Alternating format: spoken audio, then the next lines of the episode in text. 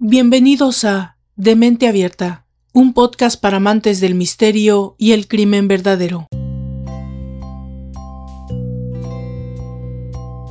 La criminología los denomina ángeles de la muerte y son aquellas personas que se dedican a la noble profesión médica, por lo que su día a día consiste en cuidar y salvar vidas, pero que terminan aprovechando su entorno laboral y sus conocimientos médicos para matar al mayor número posible de personas.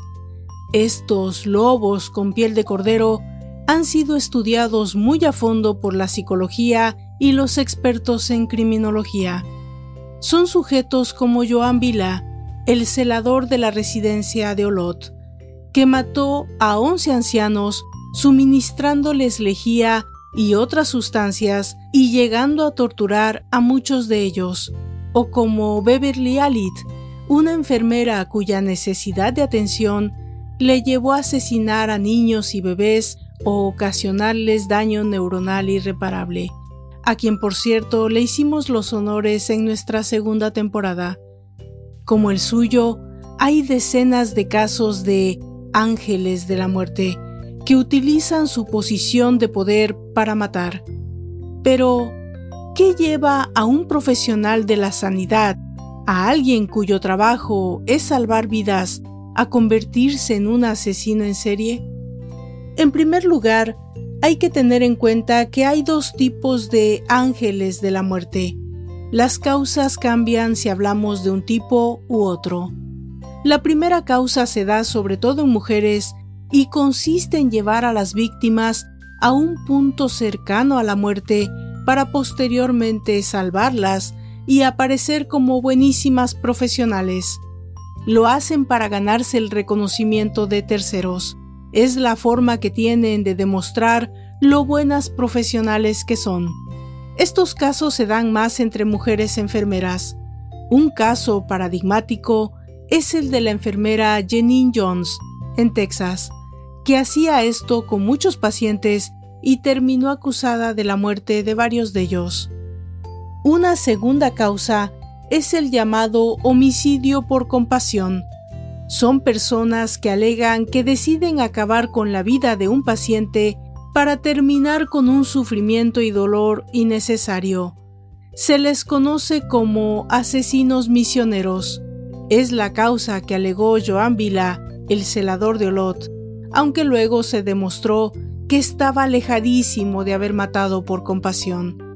La tercera razón está relacionada con el control que pueden ejercer estas personas sobre otras, el poder que tienen sobre su vida. Y el cuarto es el caso de personas que sienten un placer sádico en matar. Hay pocos casos registrados para esta última razón. En el caso del que hoy nos ocuparemos, nuestro asesino en serie designado, por ejemplo, sería del tipo de asesino que aún teniendo vocación médica, presentaba un interés patológico por el poder que da decidir sobre la vida y la muerte. Hay ángeles de la muerte que actúan en base a este interés, al poder que tienen para decidir sobre la vida y la muerte de otra persona. Este peculiar médico británico asesinó a más de 200 personas y esta es su historia. Bienvenidos a una entrega más de esta temporada intermedia dedicada a mis asesinos seriales favoritos. Yo soy Valdra Torres y esta es la historia de Harold Shipman. Bienvenidos a Demente Abierta, un podcast para amantes del misterio y el crimen verdadero. Comenzamos.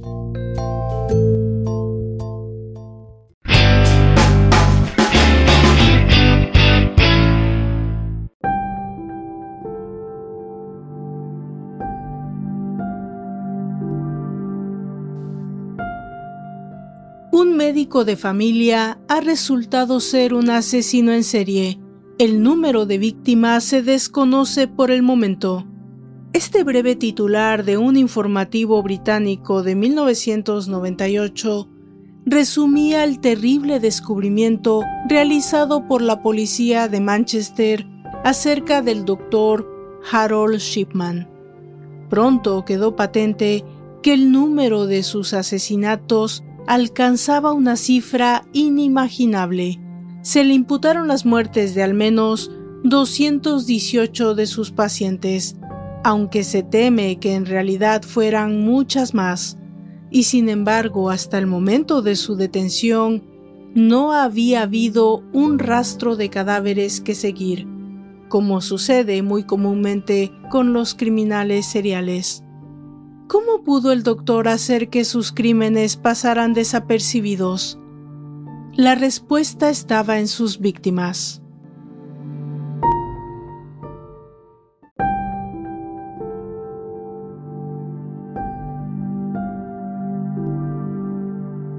Harold Frederick Shipman nació el 14 de enero de 1946. Fue el mediano de los tres hijos de una familia obrera que vivía en un humilde barrio de Nottingham. A la hora de buscar en su biografía las causas de su posterior conducta criminal, destaca que, a diferencia de otros asesinos en serie, con familias disfuncionales e infancias atormentadas, Shipman disfrutó de una niñez relativamente normal. Sin embargo, en palabras del propio psicólogo forense David Holmes, director del Forensic Research Group, solo hay que profundizar un poco en las vivencias del médico para detectar los indicios de una personalidad con tendencias asociales. Lo primero que llama la atención es la estrecha relación que mantuvo con su dominante madre, Vera, quizá debido a los buenos resultados que el chico había obtenido en su educación primaria. Su madre tenía el convencimiento de que su Fred era especial y no dudaba en decírselo una y otra vez, a diferencia de su hija mayor, que dejó los estudios con 15 años, y del pequeño, que no resultaba demasiado brillante. El futuro de Fred sí parecía prometedor. Para lograr que ese objetivo se hiciera realidad, Vera se encargaba de decidir cuándo y con quién podía jugar su hijo, sometiéndole a una vigilancia constante. Quienes recuerdan a Shipman en aquellos años lo describen como un chico distante y frío, que no se relacionaba con niños de su edad. La intuición de la madre pareció verse refrendada cuando su hijo mediano aprobó el examen de acceso a secundaria y fue admitido en un instituto de prestigio, el High Pavement School. Aquello supuso un triunfo para los padres de Shipman, quienes no dudaron en hacer los sacrificios que fuesen necesarios para que el adolescente completase una educación de calidad. No obstante, pronto se demostró que el joven Harold Shipman no estaba especialmente dotado para los estudios. Si bien en primaria había destacado por su inteligencia, en el instituto era solo uno más. Para estar a la altura de sus compañeros, tenía que emplear mucho tiempo estudiando porque apenas se relacionaba con los otros chicos algo que no parecía importarle demasiado, ya que desde niño se había acostumbrado a estar solo, protegido por el marcado sentimiento de superioridad que su madre había alentado en él. David Holmes explica que la presión que Vera ejerció sobre su hijo hizo que éste se centrara exclusivamente en sus estudios. En vez de integrarse en el mundo real, se dedicó a crear ilusiones que suplieran la ausencia de vida social. Según este doctor, eran fantasías de poder que quizá tenían una connotación sexual, porque al chico no se le permitió desarrollarse ni social ni sexualmente con normalidad. Para Robert K. Ressler, agente retirado del FBI y experto en perfiles criminales, la clave de la transformación de un individuo con conductas asociales en un asesino en serie no está en el trauma infantil, sino en el desarrollo de patrones de pensamiento pervertidos. Visto desde ese punto de vista, el periplo juvenil de Shipman explica muchas cosas sobre el adulto en quien acabó convirtiéndose. Pese a su alienación social, el joven Harold se las arreglaba para coexistir con los demás sin llamar demasiado la atención. Según algunos de sus compañeros de instituto, su apariencia madura le protegía frente a las burlas que podía generar su comportamiento. Se le recuerda acompañado de su hermana mayor en los bailes del club de rugby y bailando con ella durante toda la velada. Sin embargo, a nadie se le ocurrió reírse de él. Y entonces se produjo el acontecimiento que marcó un antes y un después en su vida. El 21 de junio de 1963, Vera murió de cáncer de pulmón. La noticia tomó por sorpresa a los compañeros de clase de Harold Shipman, ya que éste no les había contado que su madre estaba gravemente enferma. Durante las semanas previas a su muerte, la enferma recibía la visita del médico de familia que aliviaba sus dolores a base de inyecciones de morfina. Micaela Sidford, periodista y autora de libros sobre el caso Addicted to Murder, cuenta que el chico acudía al lecho de su madre todos los días tras volver del instituto y se quedaba junto a ella mientras el médico la atendía, viendo cómo, poco a poco, la morfina la relajaba y dejaba de sufrir. Después de perder a su madre, Harold empezó a correr grandes distancias todas las noches. Aunque hiciera frío o estuviese lloviendo, esto que parece una forma más de enfrentarse al duelo, tiene para muchos expertos una importancia trascendental en la transformación del futuro médico en un asesino en serie. Según el doctor Holmes, este ejercicio le hacía segregar endorfinas, que son potentes opiáceos naturales, que, combinados con el alivio que debió de experimentar cuando Vera por fin descansó, hizo que recrear esa sensación de alivio se transformase en una adicción para él. No es posible afirmar cuánto hay de cierto en esta teoría. Lo que sí se sabe es que hasta la muerte de su madre, Harold Shipman no había mostrado interés alguno por la medicina. Al revelarse su comportamiento homicida posterior, se planteó la pregunta de si se hizo médico para salvar a la gente o para disfrutar del poder de tener su vida en sus manos. En opinión de muchos de los que han estudiado el caso, sí hay una conexión entre las inyecciones de morfina que Vera recibía y el método elegido por el médico para la ejecución de las ancianas. Incluso existe la teoría de que en los asesinatos recreaba una y otra vez la escena de la muerte de su madre.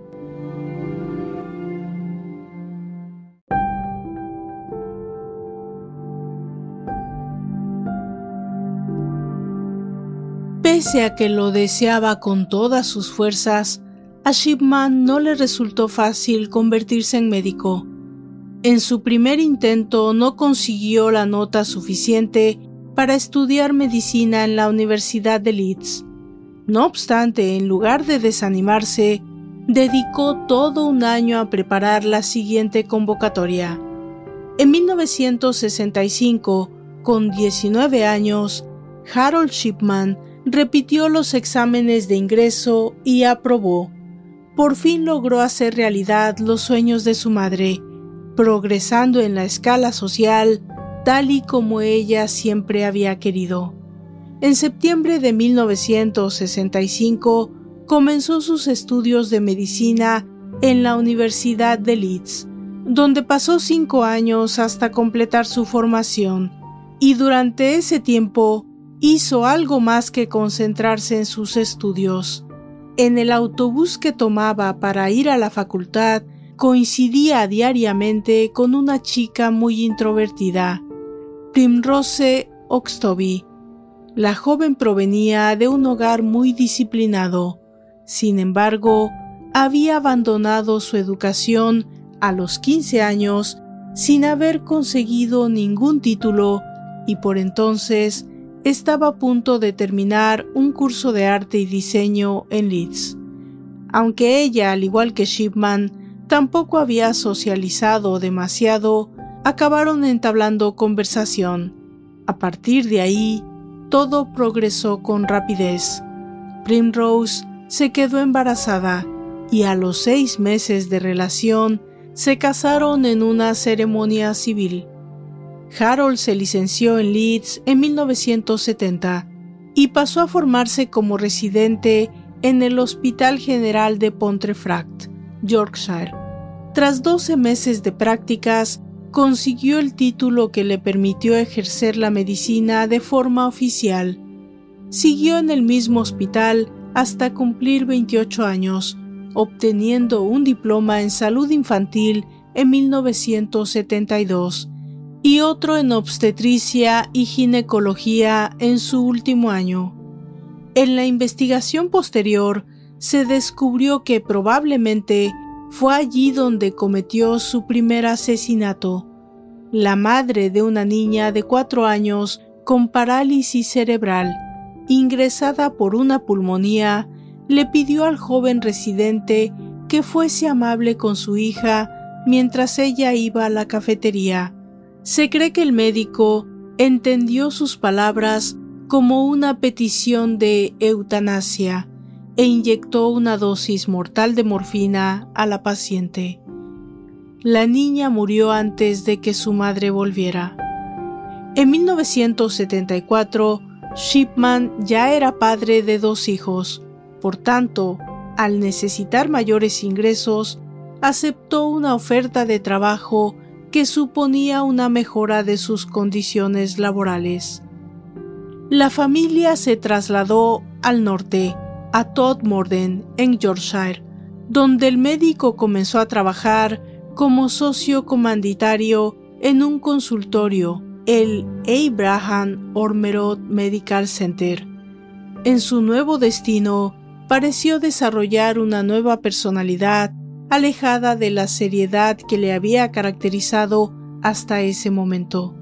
Se convirtió en un extrovertido y respetado miembro de la comunidad y en un socio muy útil para sus compañeros del centro médico, a los que convenció para adoptar un sistema más moderno de clasificación de datos en las historias de los pacientes, encargándose él mismo de implantarlo. Sin embargo, la nueva incorporación no resultó positiva para todos. Hubo quien le acusó de ser incapaz de delegar, de no dejar que las enfermeras pusiesen las inyecciones, de no permitir que los patólogos realizasen los análisis de sangre. En el consultorio de Todd Morden se hizo evidente que Harold Shipman, pese a ser muy respetado por los pacientes, tenía claros problemas para trabajar en equipo. Por entonces se interpretó tal comportamiento como el deseo del médico de controlar los tratamientos de sus pacientes.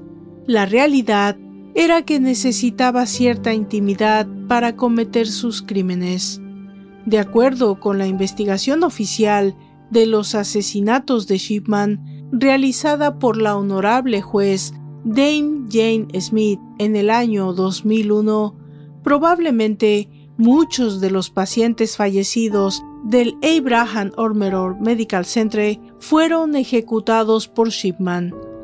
Se elaboró una larga lista de nombres en cuyas muertes podría haber intervenido su médico de cabecera, Lily Crossley, Robert Henry Lingard, Elizabeth Pierce, Jane Isabella Rowland, Eva Lyons, Edith Roberts, Elsie Royles. Los tres primeros fallecieron el mismo día, el 21 de enero de 1975, con pocas horas de diferencia. Todos presentaban enfermedades que en poco tiempo hubiesen acabado con sus vidas. Debido a la condición médica de sus pacientes, se podría pensar que el doctor era partidario de la eutanasia, pero la realidad era que utilizaba a estos enfermos para recetar grandes cantidades de un narcótico analgésico llamado petidina, al que se había vuelto adicto. Cuando fallecían, Shipman se ponía a disposición de los familiares para deshacerse de los medicamentos sobrantes, pero como su adicción le exigía un suministro constante de la droga, las cantidades que conseguía de esa manera no eran suficientes, así que el médico se ofreció a sus colegas para destruir los medicamentos caducados y almacenados y para abastecer el botiquín con nuevas remesas.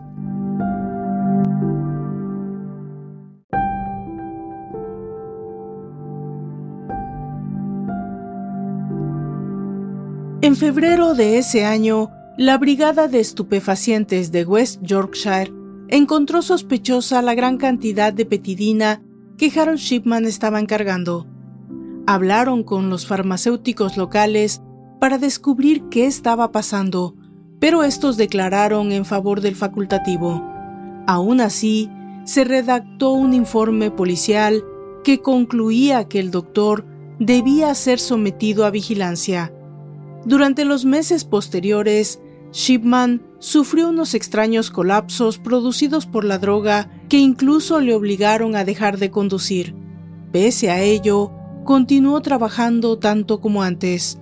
Con la ayuda de su mujer, que le hacía de chofer, siguió visitando en sus domicilios a los pacientes de edad avanzada o gravemente enfermos.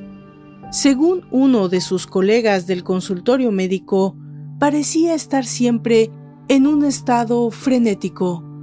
Entonces, gracias a una comprobación rutinaria, los socios del Abraham Ormerod descubrieron que su nuevo asociado estaba falsificando recetas y utilizando la petidina para su consumo propio.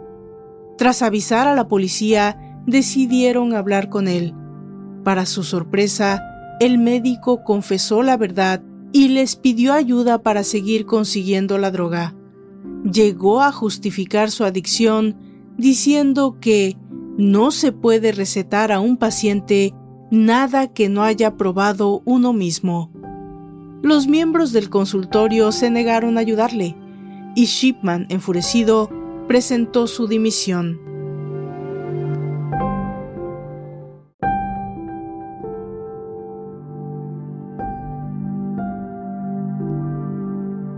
De septiembre a diciembre de 1975, el médico estuvo ingresado en The Retreat, un hospital privado de York del que salió rehabilitado de su consumo de drogas, con un diagnóstico psicológico de tendencias depresivas y la recomendación de seguir bajo tratamiento psiquiátrico. Un año después, fue juzgado por sus delitos y declarado culpable de cargos de fraude con recetas y delitos de drogas. Se le condenó a pagar 600 libras de multa. Pese a ello, el Consejo Médico General no le impidió seguir ejerciendo la medicina, ni le prohibió el manejo de narcóticos. Jugaron a su favor los informes psiquiátricos positivos elaborados durante su rehabilitación y también la investigación policial, según la cual ninguno de sus pacientes había sufrido daños a causa de su adicción a las drogas. En ese momento no podían saber cuán errónea era esa conclusión. Shipman pronto encontró un nuevo destino donde empezar de nuevo.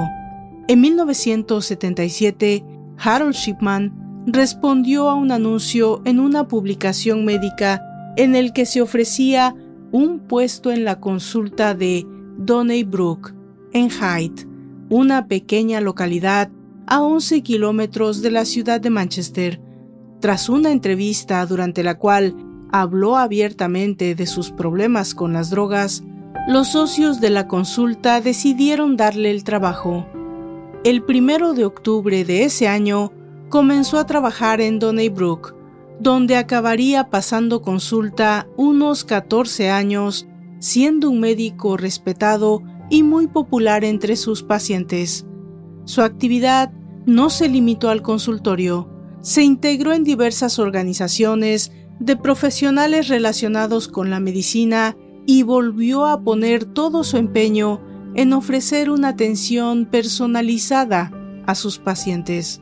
Pero al cabo de los años surgieron desavenencias con algunos empleados y colegas del consultorio, por lo que Harold decidió abrir su propia consulta. Para algunos de los que trabajaban con él en aquella época, su carácter arrogante era lo que le impedía integrarse en un equipo. Así, en agosto de 1992, el doctor inauguró The Surgery en el número 21 de Market Street.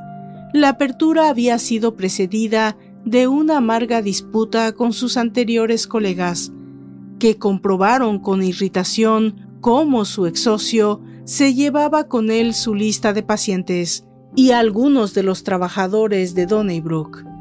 La nueva consulta se convirtió pronto en una de las más exitosas entre las personas de edad avanzada en la ciudad de Hyde.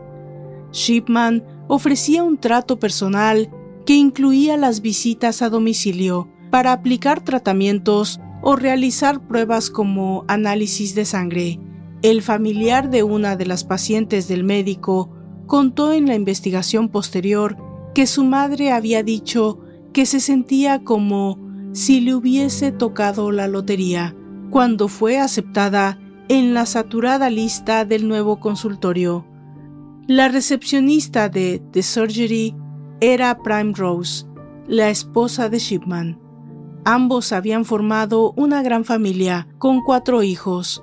A los dos mayores, Sarah y Christopher, se les había unido David, nacido en 1979, y Sam, en 1982. Desde que se conocieron, ella había mostrado una devoción absoluta por su marido. Nunca cuestionaba sus decisiones y le apoyaba en todos sus planes. Tal era la adoración que sentía por él que cuando el médico fue finalmente detenido, nunca creyó que pudiera ser culpable. Para todos, las visitas domiciliarias eran la prueba de que las prioridades de Shipman eran la atención y la salud de sus pacientes. No se podían imaginar que durante esas visitas el médico satisfacía su compulsión homicida para David Holmes, la capacidad de integración del médico en la sociedad fue el factor fundamental que le permitió seguir y seguir hasta convertirse en el asesino en serie más prolífico de nuestros días. Además, escogía víctimas cuyas muertes no resultaban demasiado sospechosas por su edad avanzada y que además solían vivir solas. El doctor Holmes resalta la ironía de que es un caso único entre los asesinos en serie, ya que conseguía que los familiares o el ayuntamiento se hiciesen cargo de los cadáveres que dejaba a su paso. No tenía que molestarse en ocultarlos.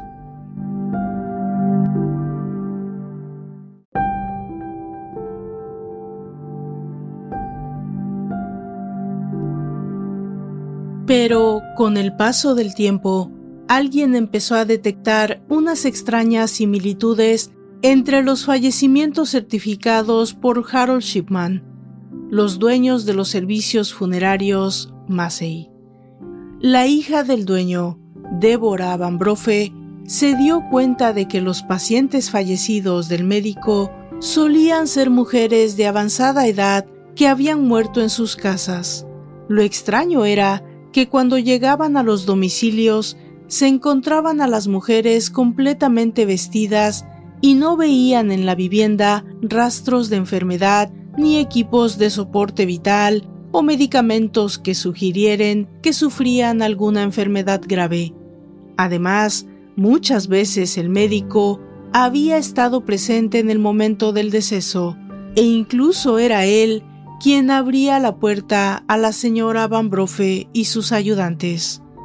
Débora compartió sus temores con su padre, Alan Massey, y éste se entrevistó con Shipman, que se mostró confiado asegurando que el libro en el que se detallaban las causas de las muertes estaba a disposición de quien quisiera consultarlo.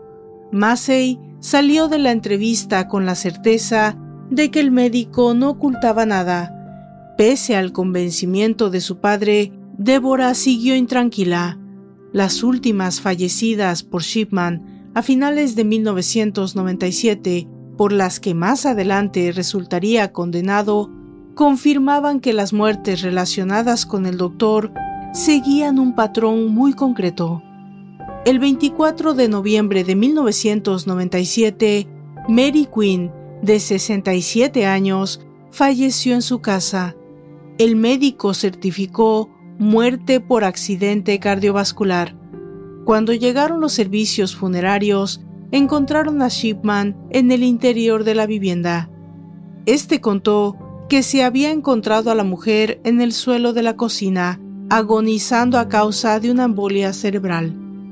A Débora Van le resultó extraño que hubiese podido entrar en el domicilio, pero el médico se justificó diciendo que la paciente le había dejado afuera una llave después de llamarle al consultorio para decirle que no se encontraba bien. A la encargada de la funeraria también le llamó la atención que la muerta estuviese totalmente vestida. Eso probaba que el médico no había intentado reanimarla, pese a haber estado presente durante el ataque. El 9 de diciembre de ese mismo año, Laura Kathleen Wastaff, una anciana de 81 años que gozaba de buena salud, recibió una visita a domicilio de su médico de cabecera. Una vecina vio a Harold Shipman entrando a la casa de la señora Wagstaff sobre las 3 de la tarde. Poco después, el médico llamó a su puerta para informarle de la muerte de Laura Kathleen. Había sufrido un repentino ataque al corazón. Aunque el cuerpo de la señora Wastaff fue incinerado, el rumor de las circunstancias de su fallecimiento llegaron hasta la funeraria Massey. Un día después, otra paciente de Shipman murió en su casa tras una visita del médico. Esta vez se trataba de una mujer de solo 49 años, Bianca Promfet, que sufría una depresión crónica y vivía sola tras su divorcio. Nada indicaba que hubiese presentado un doloroso colapso, pero el médico certificó que había muerto de un ataque al corazón fulminante. A la mujer la encontró su hijo, sentada en una silla, con apariencia relajada y con una taza de café y un cigarrillo a su lado. También había sido una muerte muy extraña. A comienzos de 1998, Deborah Van Brofe decidió compartir sus sospechas con Sue Bott, una de las doctoras del consultorio Brook, situado justo enfrente de The Surgery. Los médicos de Brook colaboraban con Shipman firmando el segundo formulario de las dos que exige la ley inglesa para poder incinerar los cadáveres de quienes han fallecido en su vivienda sin que su muerte haya sido certificada por un juez de instrucción. La forma B es firmada por el médico que confirma la muerte y consigna la causa, y la forma C es firmada por el médico independiente que corrobora la causa del fallecimiento. Cuando Subot comentó con sus colegas las sospechas de Débora, descubrió que no era la única que creía que el médico podía estar acabando con sus pacientes. Otra de las facultativas adscritas al consultorio Brook, Linda Reynolds, también había hecho un preocupante descubrimiento.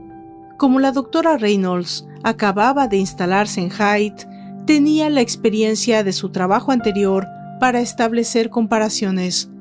Por eso, a diferencia del resto de los médicos de Brooks, pudo darse cuenta de que el número de certificados de cremación para los que Shipman solicitaba una segunda firma era anormalmente alto y decidió comparar los de las dos consultas. El resultado fue revelador.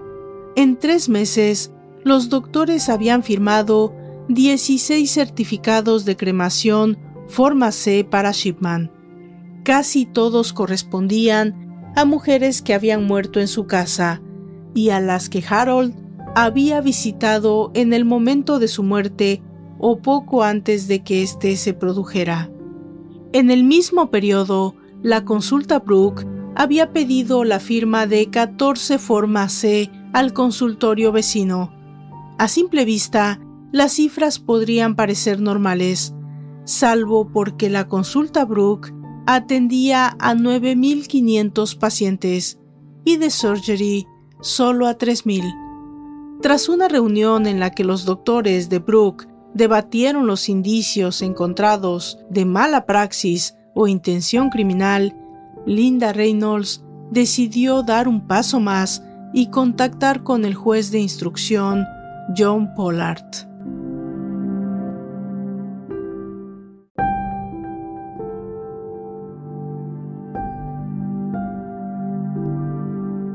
El 24 de marzo de 1998, la doctora mantuvo una entrevista con el magistrado y le transmitió la preocupación de los miembros de la consulta Brooke acerca de las elevadas muertes de los pacientes de Harold Shipman. También detalló las circunstancias especiales de esas muertes, detectadas por los servicios funerarios de la zona. Fue suficiente para que el juez decidiera iniciar una investigación policial. El detective David Smith no tenía ninguna experiencia en casos de características similares. Cuando cerró la investigación el 17 de abril de 1998, concluyó que no había razones para acusar a Harold Shipman de crimen alguno. Los pasos que dio el detective Smith fueron analizados en detalle por la consiguiente investigación oficial a cargo de la juez Dame Jane Smith. Su informe sostiene que el oficial de policía cometió varios errores que le impidieron descubrir lo que realmente había ocurrido. No le dio importancia al hecho de que era imposible hacer autopsias porque la mayoría de los cuerpos habían sido incinerados, ni a la diferencia entre las tasas de mortalidad de las dos consultas o al extraño hecho de que Shipman hubiese estado presente en casi todas las muertes sospechosas. Mientras llevaba a cabo sus pesquisas, la doctora Reynolds informó a David Smith que el médico acababa de solicitar la firma de la forma C para dos nuevas fallecidas, Lily Higgins de 83 años y Ada Warburton de 77 años, a las que se les podía realizar una autopsia antes de ser incineradas. Sin embargo, el oficial no quiso hacer pasar un mal trago a sus familiares y desestimó la petición. David Smith quería encontrar pruebas que demostraran la culpabilidad del doctor antes de plantearse pedir una autopsia. Con esa intención, se dirigió al registro civil y solicitó los certificados de defunción firmados por Harold Shipman en los seis meses anteriores. Pero se produjo un nuevo error y le dieron muchos menos de los que deberían haberle entregado, con lo que el investigador tuvo la impresión de que Linda Reynolds había exagerado este hecho se recoge en el informe de investigación oficial, aunque se elude pedir responsabilidades a nadie en concreto. Su siguiente paso fue visitar las oficinas de las autoridades sanitarias de West Penin, donde se entrevistó con el subdirector Alan Banks. Para Dame Jane Smith, el aprecio y el respeto que el señor Banks sentía por Shipman hicieron que le resultase difícil contemplar la posibilidad de que estuviese matando deliberadamente o por negligencia a sus pacientes. Así pues, en lugar de buscar en las historias médicas archivadas extrañas similitudes de las muertes de los pacientes del médico, el detective se centró en comprobar que el historial de cada enfermo era compatible con la causa de la muerte. Más tarde se descubriría que el doctor manipulaba dichos datos tras haber asesinado a los pacientes. Antes de cerrar el caso, David Smith hizo una visita al crematorio de Hyde, donde le aseguraron que el Dr. Shipman rellenaba de forma adecuada los certificados que posteriormente se entregaban al registro civil. Al policía no se le ocurrió mirar en los propios registros del crematorio. Según Dame Jane Smith, si lo hubiese hecho, podría haber comprobado que las posibles víctimas de Shipman eran más de las que aparecían en los papeles recogidos en el registro civil. Además, al policía ni se le pasó por la cabeza introducir el nombre del sospechoso en el ordenador central. Allí habría encontrado registros de los delitos del médico en relación con su adicción a las drogas. En ese caso, quizá hubiese seguido investigando. Esta es también una conclusión extraída del informe de Dame Jane Smith. Mientras tanto, Shipman, ajeno a la investigación que se estaba realizando, siguió con su rutina de visitas domiciliarias.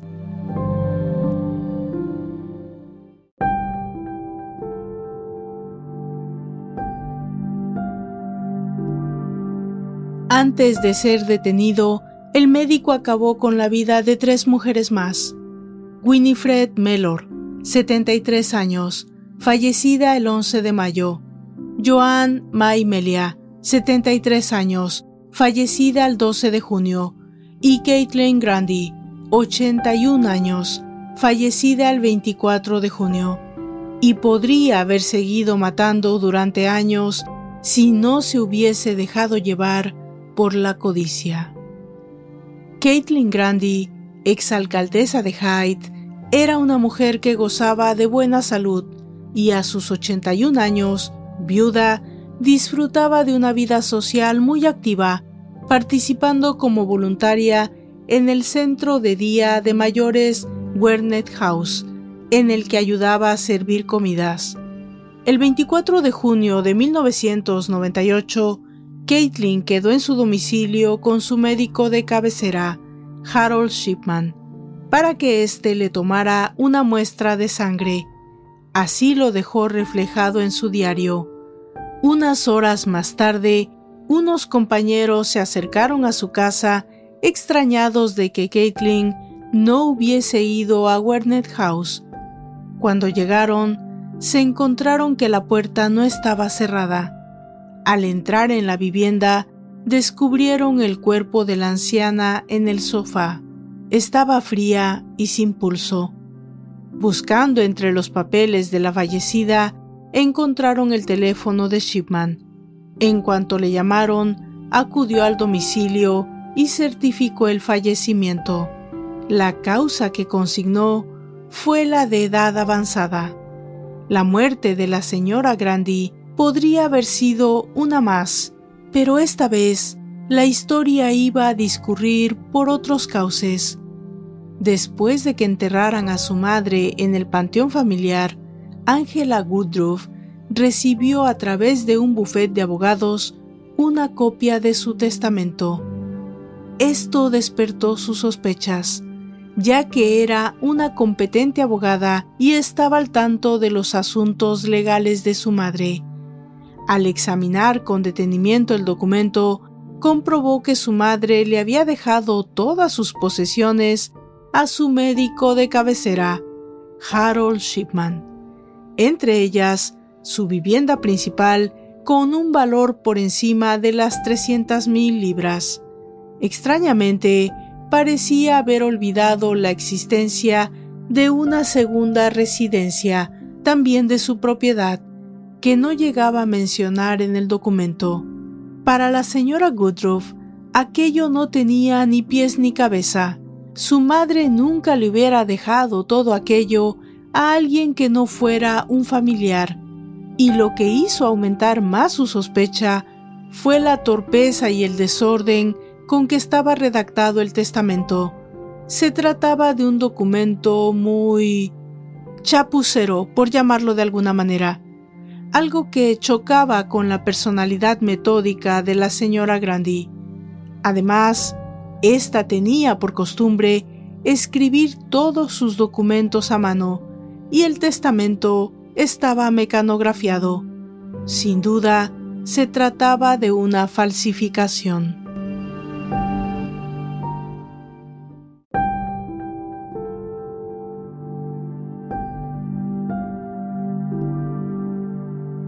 Angela Woodruff buscó recibos para comparar la firma de su madre con la que aparecía en el testamento y llegó a la conclusión de que no coincidían. Entonces decidió investigar las firmas de quienes figuraban como testigos. Se trataba de dos pacientes de Shipman que habían creído complementar un formulario de un seguro o algo similar. El 24 de julio de 1998, la señora Goodruff acudió a la policía de Warwickshire y los hizo partícipes de sus sospechas. El asunto pasó a la policía de Manchester. Allí, algo llamó la atención del superintendente Bernard Postres. En la denuncia aparecía el nombre de un médico que había sido objeto de una investigación policial hacía pocos meses. Tras escuchar las sospechas de la hija de Caitlin Grandy, el primero de agosto se decidió exhumar el cadáver de la anciana. Ese mismo día se procedió a registrar el domicilio y la consulta de Harold Shipman. De su lugar de trabajo se requisaron los historiales médicos, el ordenador y una máquina de escribir. Enseguida se demostró que la máquina había sido empleada para redactar el testamento de Caitlin Grandy. En los interrogatorios posteriores a su detención, Shipman, que mantuvo en todo momento una pose de arrogancia y fastidio ante sus entrevistadores, explicó que la fallecida le había pedido la máquina y él no había preguntado para qué la necesitaba. Sin embargo, no podía recordar cuándo ni quién se la había devuelto. Además, si bien en el papel del testamento aparecieron las huellas de Shipman y de los testigos, fue imposible encontrar ninguna de la señora Grandy, lo que dejó aún más claro que ella no había participado en su redacción. Mientras, el médico siguió pasando consulta como siempre, Incluso fue capaz de bromear con amigos y conocidos sobre lo que estaba sucediendo. Por su parte, los investigadores continuaron recolectando evidencias que demostrasen su culpabilidad fuera de toda duda. Su siguiente paso fue intentar recuperar la muestra de sangre que en teoría le había extraído el médico a su última víctima, pero ni había sido enviada al laboratorio ni apareció en la consulta del doctor.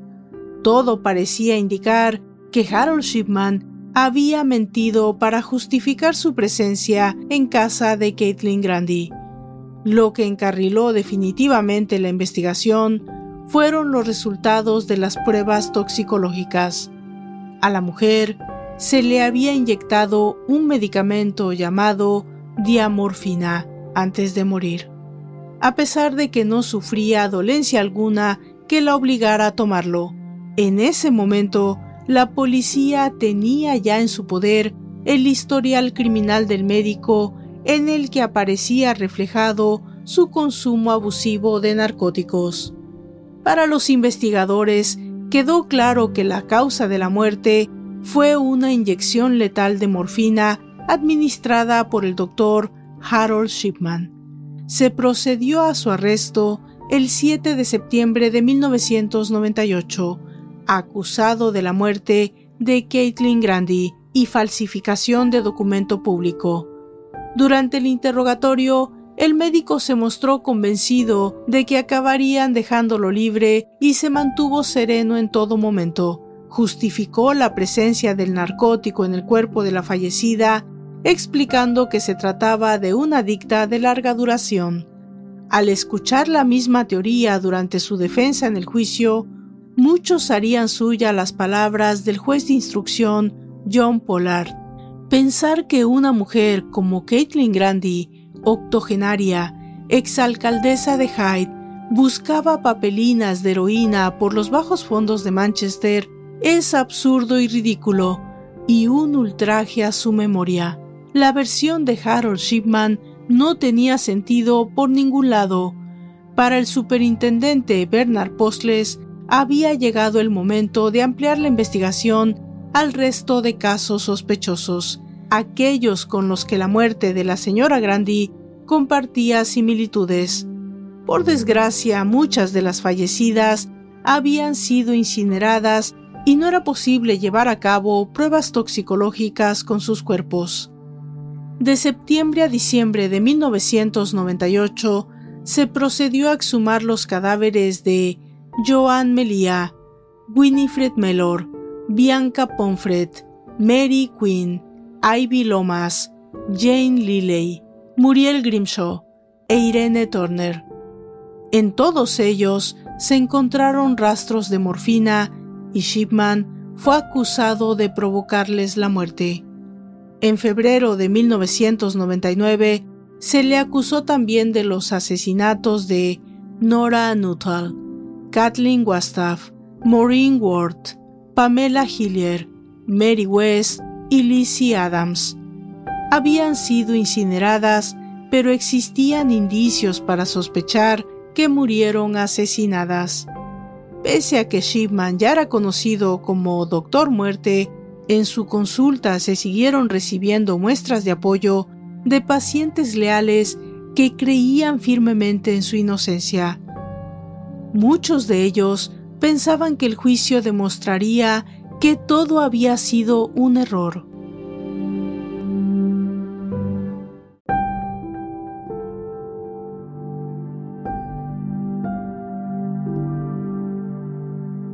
Juicio comenzó el 5 de octubre de 1999 en la sala del Tribunal de Preston Crown, presidida por el honorable juez Forbes. Harold Shipman se declaró no culpable de todos los cargos. La primera iniciativa de la abogada del acusado no tuvo éxito. Pretendía que se celebrasen hasta tres juicios distintos, uno por los casos de los que se contaba con evidencias físicas, otros por los que carecían de tales pruebas y el último por el caso Grandi, al que el delito de falsificación le confería un carácter distinto. El juez decidió que se juzgaran los 15 casos de asesinato y el de falsificación de documento público. A partir de ahí, la defensa puso todo su empeño en tratar de demostrar que las pacientes habían fallecido por dolencias médicas preexistentes, como demostraban las anotaciones en sus historiales médicos a lo largo de los años. Además, nadie había sido testigo de una actuación criminal del doctor. En cambio, sí existía un testigo irrefutable que demostraba que Shipman había manipulado las historias médicas de sus víctimas el disco duro de su ordenador había registrado las fechas en las que el médico había efectuado entradas en los historiales. Aunque figuraban con fechas anteriores, siempre las había escrito con posterioridad a los asesinatos, lo que desmontaba su coartada.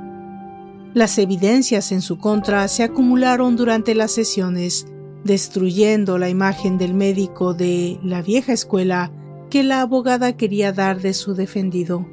Tampoco ayudó la actitud arrogante de Harold Shipman durante todo el proceso. Cuando se le confrontaba con las mentiras que había contado a los familiares de los fallecidos o a los agentes de policía, parecía indiferente. Para la fiscalía se estaba juzgando a un asesino en serie que había roto el código deontológico de las profesiones de la medicina y no tenía un ápice de compasión. Se puso de manifiesto el patrón común en todos los crímenes de Shipman. Sus víctimas eran mujeres que en su mayor parte vivían solas, no habían estado enfermas en el momento de su muerte y sus familiares desconocían las supuestas condiciones médicas preexistentes anotadas por su médico de cabecera. En ningún caso Harold Shipman llamó a los servicios de emergencia como contó a los familiares y como demostraban los registros telefónicos. y nunca había intentado reanimarlas pese a haber estado presente en muchos de los decesos. La prueba definitiva la aportó el patólogo forense, quien afirmó que se habían encontrado importantes cantidades de morfina en todos los cuerpos exhumados. Respecto al caso Grandi, las evidencias eran demoledoras. El testimonio de Angela Woodruff resistió todos los ataques de la defensa para minar su credibilidad. Tras cuatro meses de juicio, el 31 de enero del año 2000, Harold Shipman fue declarado culpable de todos los cargos y condenado a 15 cadenas perpetuas consecutivas y cuatro años por falsificación de documento público.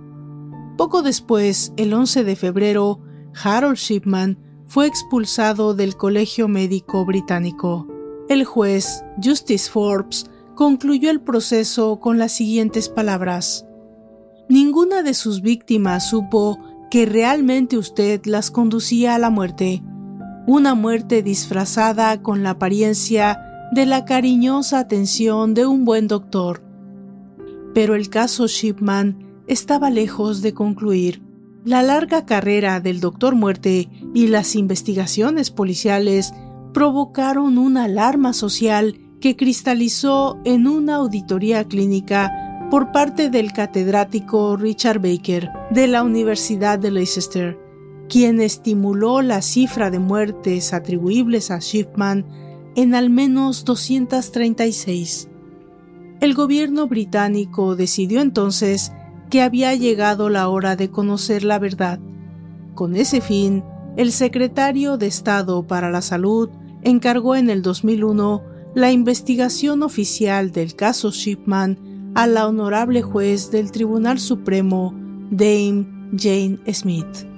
Su labor debía consistir en valorar la extensión de las actividades criminales del médico y las posibles responsabilidades de las diferentes autoridades, así como recomendar qué cambios debían llevarse a cabo para proteger de forma más eficaz a los pacientes.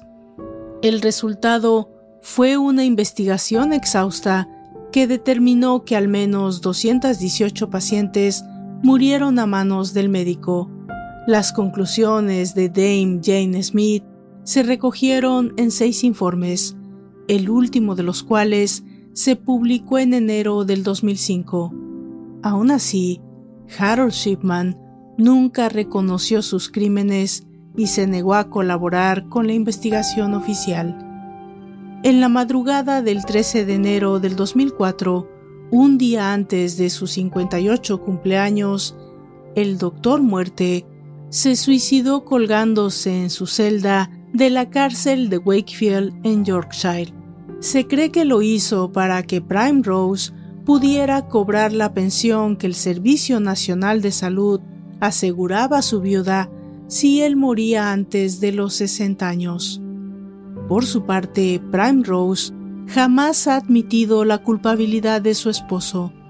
Jamás ha hablado de las motivaciones tras su conducta criminal y, por supuesto, jamás ha pedido perdón a los familiares de las víctimas. En julio del 2005 se inauguró el Jardín de la Tranquilidad en Hyde Park, Londres, en memoria de los fallecidos, el único consuelo que les queda a los familiares de las víctimas. Para muchos de ellos, el suicidio de Harold Shipman fue su último crimen. Al morir, les privó de la posibilidad de llegar a saber alguna vez qué lo había impulsado a matar.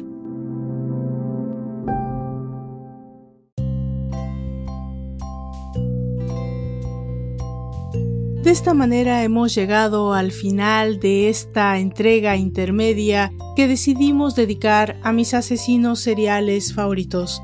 Quiero enviar algunos saludos de algunas personas que han hecho el favor de enviarme mensajes por medio de la aplicación de Spotify.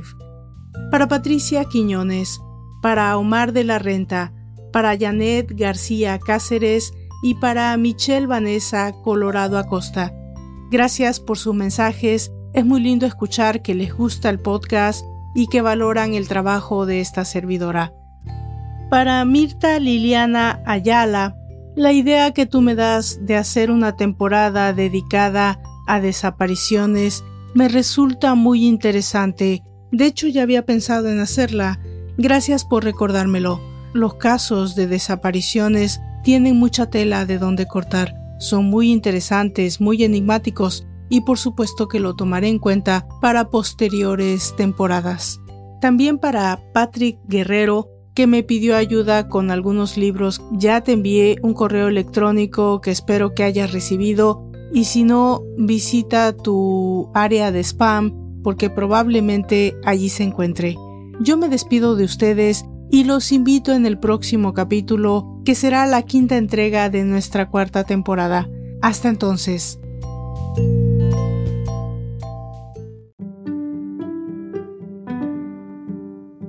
Por favor visite mis redes sociales, Facebook, Twitter, en Instagram, como de Mente Abierta Podcast. Si me escuchan desde YouTube, por favor suscríbanse, dejen sus comentarios y si les gusta el contenido también, compártanlo. Eso le ayuda mucho a esta servidora para continuar con este proyecto.